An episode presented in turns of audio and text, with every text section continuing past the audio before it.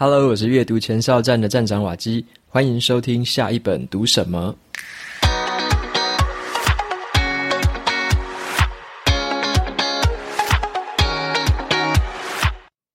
今天我要跟大家分享的这本书，它的书名叫做《三点三秒的呼吸奥秘》。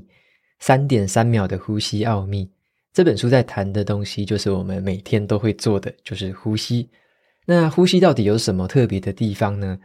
呼吸有什么正确的方式或错误的方式呢？今天的话就来跟大家分享一下呼吸这一回事。那么今天的这本书呢，是赞助者的投票选书。如果你也想要投票选出下一季希望我可以分享的书籍的话，就可以用九十九元成为阅读前哨站的赞助者。每一季都会票选出前三名的书，在下一季的时候分享。下一季的投票也正在进行当中，我把相关的资讯贴在节目资讯栏，想要一起投票的朋友也可以参考看看。那么紧接着就回到今天要分享的这本书，你或许听这个书名会觉得很奇怪，呼吸到底有什么学问？我们不是每天都在呼吸吗？现在也是正在呼吸啊，对不对？根据统计哦，一个人呢每天平均吸气跟吐气会重复两万五千次。所以呢，呼吸对我们来说是理所当然的。我们要活着就会呼吸嘛，没有任何事情比呼吸更重要了。但是呢，人类这个物种呢，却渐渐的失去正确呼吸的能力，也因此付出了惨痛的代价。好，这是什么意思呢？在今天的说书里面，就来跟大家仔细的分享一下。三点三秒的呼吸奥秘这本书的作者，他的名字叫做詹姆斯·奈斯特。他是《科学人》跟《纽约时报》的报章杂志记者。他发现呢、现代人对于呼吸的认识是严重不足，甚至很多人还用了错误的方式在呼吸，导致各种文明病，像是睡觉的时候打呼，或者是睡眠的时候会呼吸中止，这种状况一直在发生。那这本书的书名里面有一个数字，叫做三点三秒。这个三点三秒就是说。我们现在每个人呢，平均呼吸吐气这样一口气的时间，平均是三点三秒。那你自己的话，也可以试试看，说去量测一下你自己的呼吸吐气这样一口气的时间是多久。那这本书里面会提到说，三点三秒其实太短了。比较好的呼吸，比较健康的呼吸，应该是要把这个呼吸的这个节奏再拉得更长一点，用比较慢的这个速度去吸气跟吐气。那我接下来再继续来讲一下关于呼吸这件事情。这个作者呢，他自己去参与了史丹佛大学的一个呼吸实验，他也跟另外一个伙伴哈，他有另外一个伙伴也对于呼吸很狂热，他跟这个狂热的伙伴两个人就一起去参加那个实验，他们想要去解开呼吸的奥秘。那作者他本人呢，他也到了世界各地去探访一些很古老的呼吸方法，像是瑜伽调息法。净化呼吸法，还有这个着火呼吸法，他试着用一些比较科学的角度去检验这一些关于呼吸的这种古老习惯。那这本书呢，就会让我们学习到一些呼吸的基本原理。作者他会从生物演化、科学、文化、精神等层面去介绍人类呼吸的历史。当我们把过去的一些错误的呼吸习惯改变之后，改成正确的呼吸方式，就可以调节我们的身心状态，让我们保持比较清醒，或者说比较容易进入睡眠，甚至是可以稳定我们的情绪。那在接下来的话，我跟大家来分享第一个重点，就是说呼吸到底出了什么问题？我们现在的呼吸有什么问题吗？为什么要来谈呼吸这件事情呢？像我自己啊，是蛮常鼻塞的，尤其到现在是秋天、冬天的时候。我有时候早上起来就会鼻塞，最近的话比较没有，以前的话好像在大学啊，在研究所的时期特别容易。那我那时候就很困扰嘛，每次起来一鼻塞，就开始会可能用嘴巴呼吸啊，开始就是要擤鼻涕，所以就很麻烦。那作者他说呢，为什么现在有这种文明病，就像是鼻塞、鼻子过敏之类的？那为什么会有这种文明病？这跟我们人类的演化是很有关系的。那我们接下来来看一下，说为什么这个跟演化有关系？根据远古时代的人类头骨，当时的人类呢，有比较大的这个颚骨，也有比较宽的鼻窦，但是啊，随着人类呢开始用火来烹饪食物的时候，把这个食物煮熟之后，就可以省下我们咀嚼跟消化的能量。这些省下来的能量呢，就开始让我们的大脑开始发展，脑容量就越来越大，大脑要占据的位置也越来越大。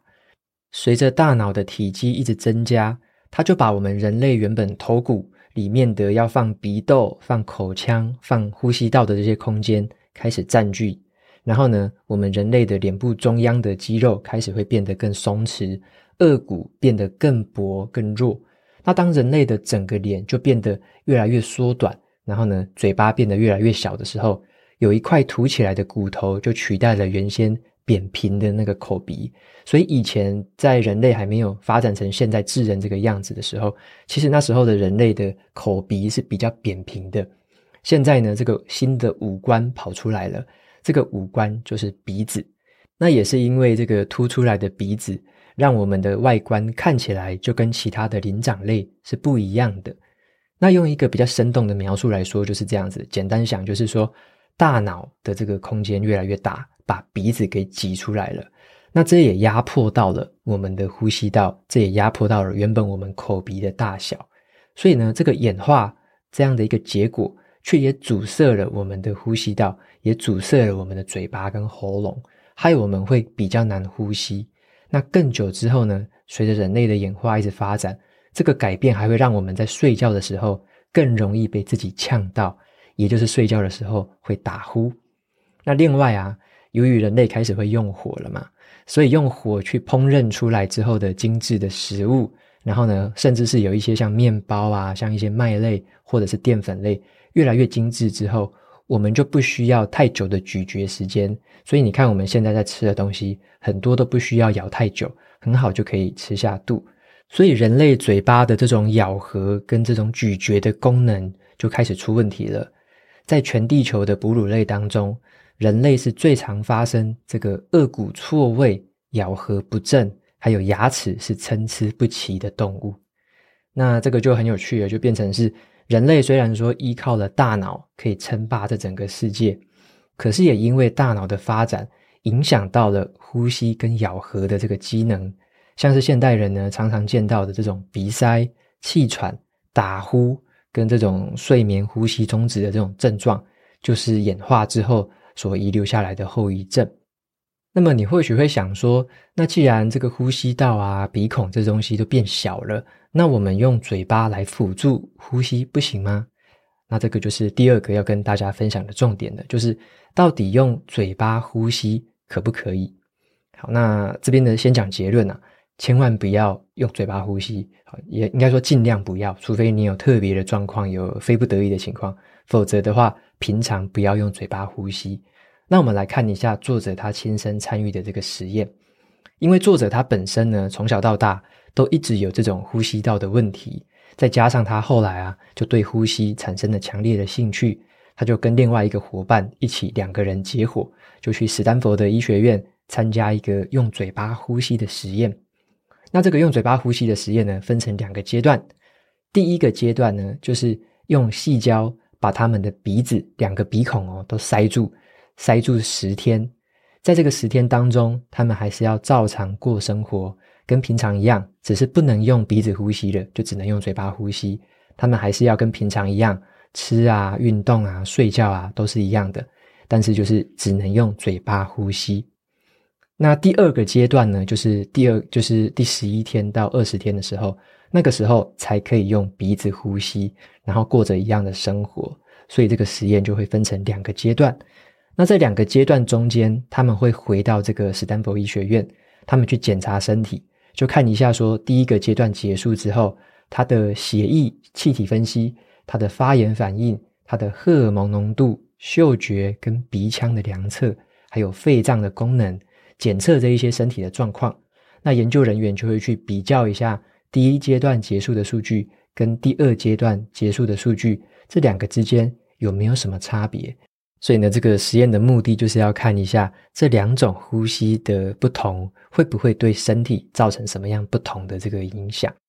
接下来呢，在这个实验的第一个阶段，作者他就是这十天当中都用嘴巴呼吸。他就开始感到口干舌燥、喉咙痛，而且他的肺部就一整个不舒服。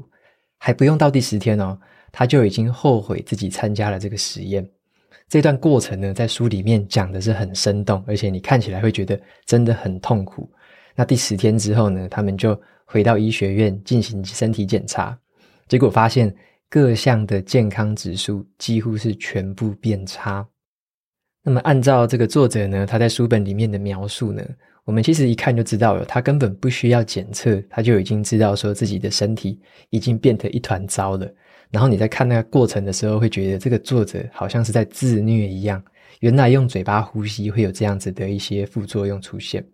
那第二个阶段呢，他们检查完之后，第二个阶段回家就开始改用鼻子呼吸，就是嘴巴尽量不要用嘴巴呼吸，只能用鼻子呼吸。在这个十天当中，他的身体机能开始恢复正常。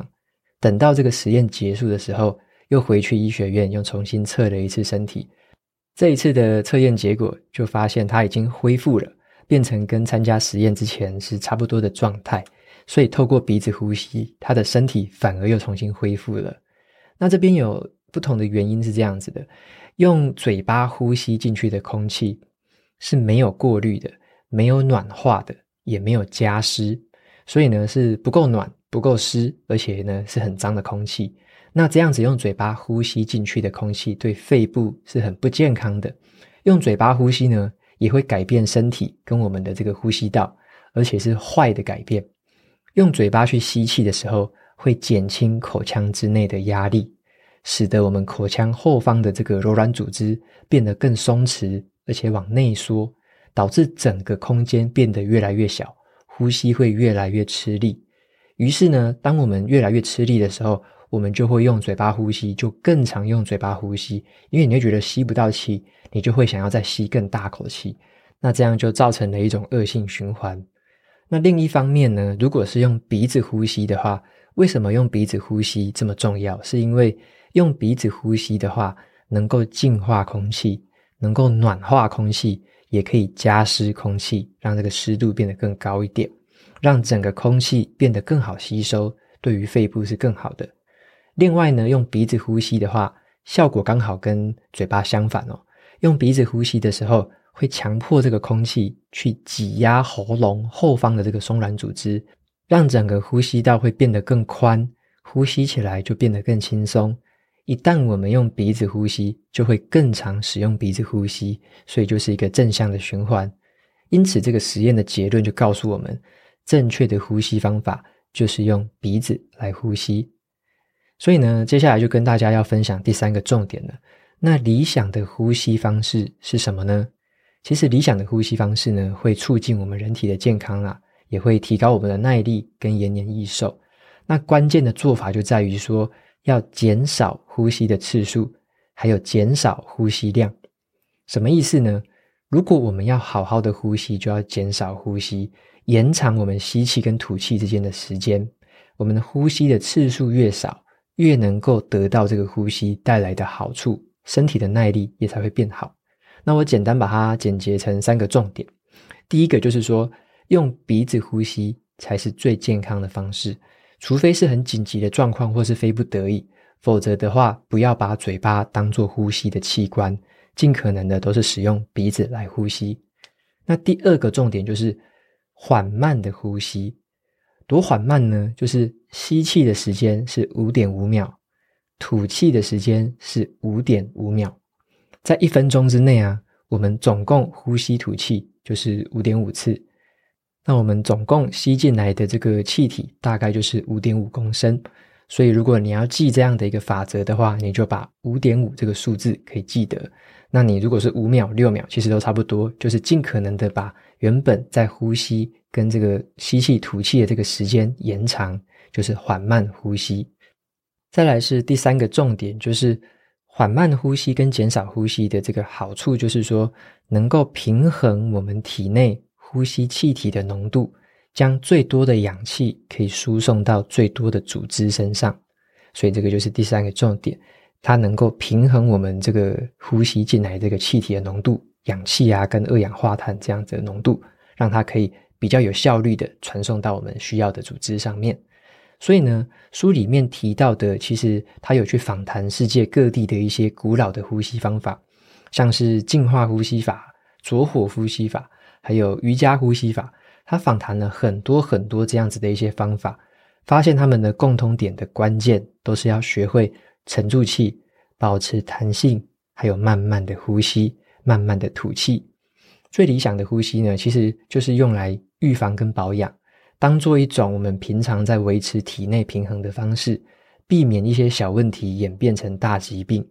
当我们感觉到自己的身体呀，跟我们的这个呼吸状况偶尔失衡的时候，我们也可以借由这种缓慢而且深沉的呼吸来拉回平衡。这个也让我想到，有时候在上台之前啊，或者说有时候一些很紧张的情况之下，我们都会说要深呼吸嘛。其实它的道理呢，在这个书里面有稍微去做解释，它可以让你的这个整个机能跟一些神经的状况会更好。所以深呼吸它有一些实际上的生理效应是这样子在产生的。那再来的话，跟大家分享的第四个重点就是，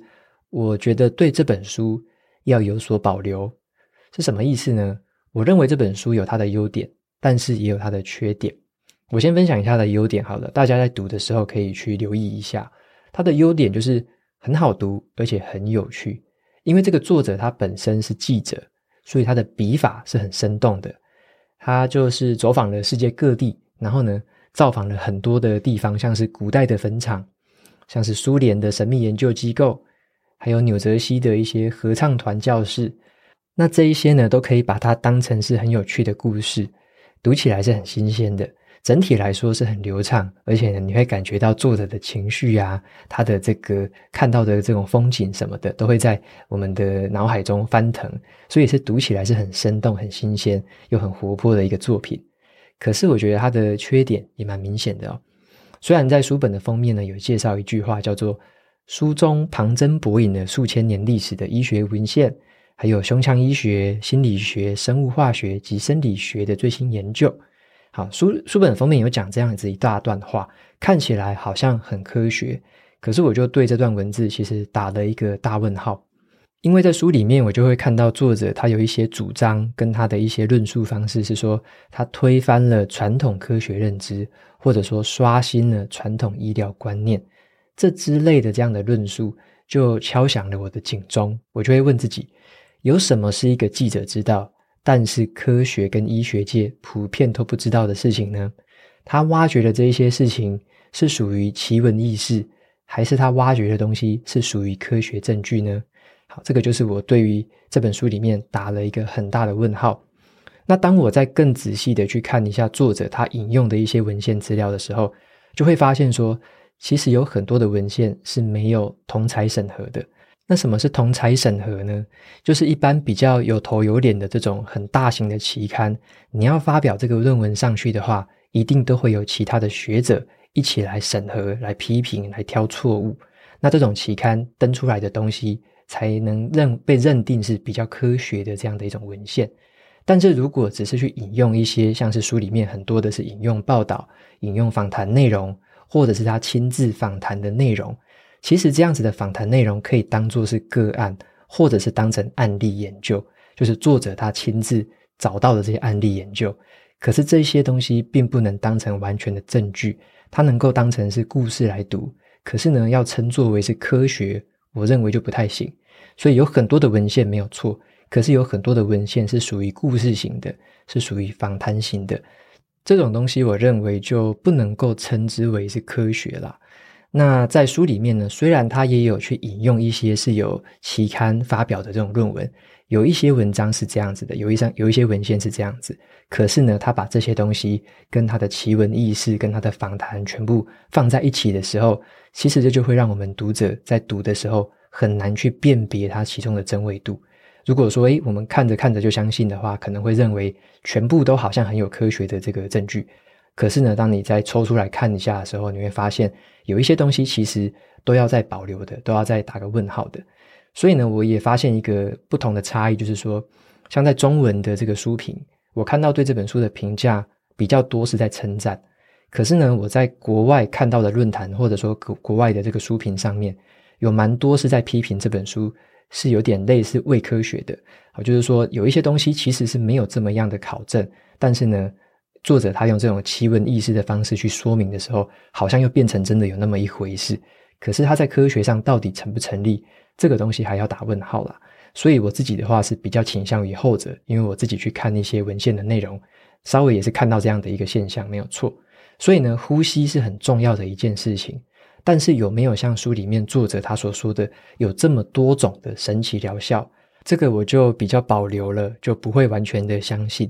那如果说有比较像医学背景啊、医疗背景的读者，有这方面的讯息，如果分享，或者说对于这本书有不同的看法，也欢迎在我的呃 Facebook 留言区，就是这篇文章的留言区，也可以去分享给大家知道。好，因为我对于这里面我是抱持比较多的问号了，没有完全的相信。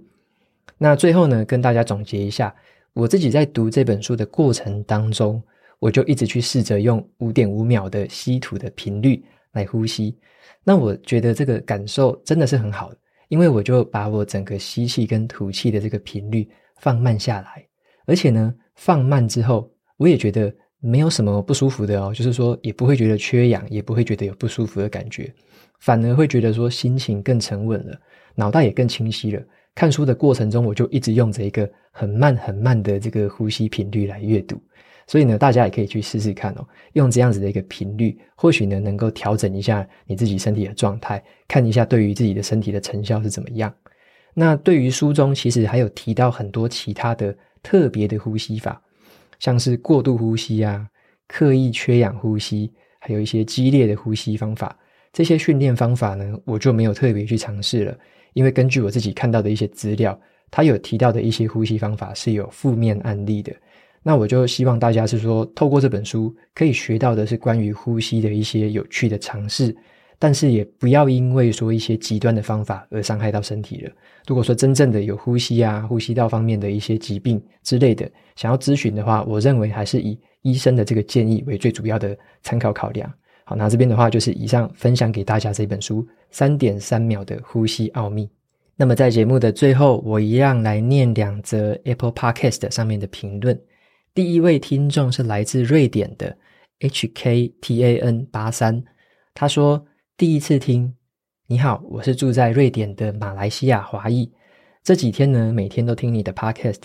原本就想要找到让自己更有读书动力的这个东西，就在这里找到了。OK，非常谢谢这位听众，来自瑞典的听众，哇，在地球的好远的另外一端哦。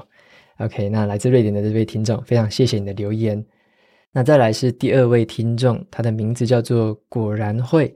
他说感谢瓦西你好，非常感谢你直接以行动回应，更敬佩你对孩子们的未来这么尽力，这么用心。你推荐给孩子的第一本书，就是能够帮助他们找到求学目标与人生方向的指引。这正是孩子们目前最需要，而大多数父母与老师所忽略的。有了学习目标，知道为何而战，才能够燃起读书求学的兴趣与热情。对大人也是如此。MBTI 的提倡者人格真的是非凡。那最近开始呢，将为一群弱势家庭出身的小学生们辅导功课。准备把你的节目推荐给他们，希望透过你的说书，引起他们对于书籍的兴趣，进而养成阅读好书的习惯，不断地从中学习、汲取知识，从而改变他们的人生。再次感谢你，李果。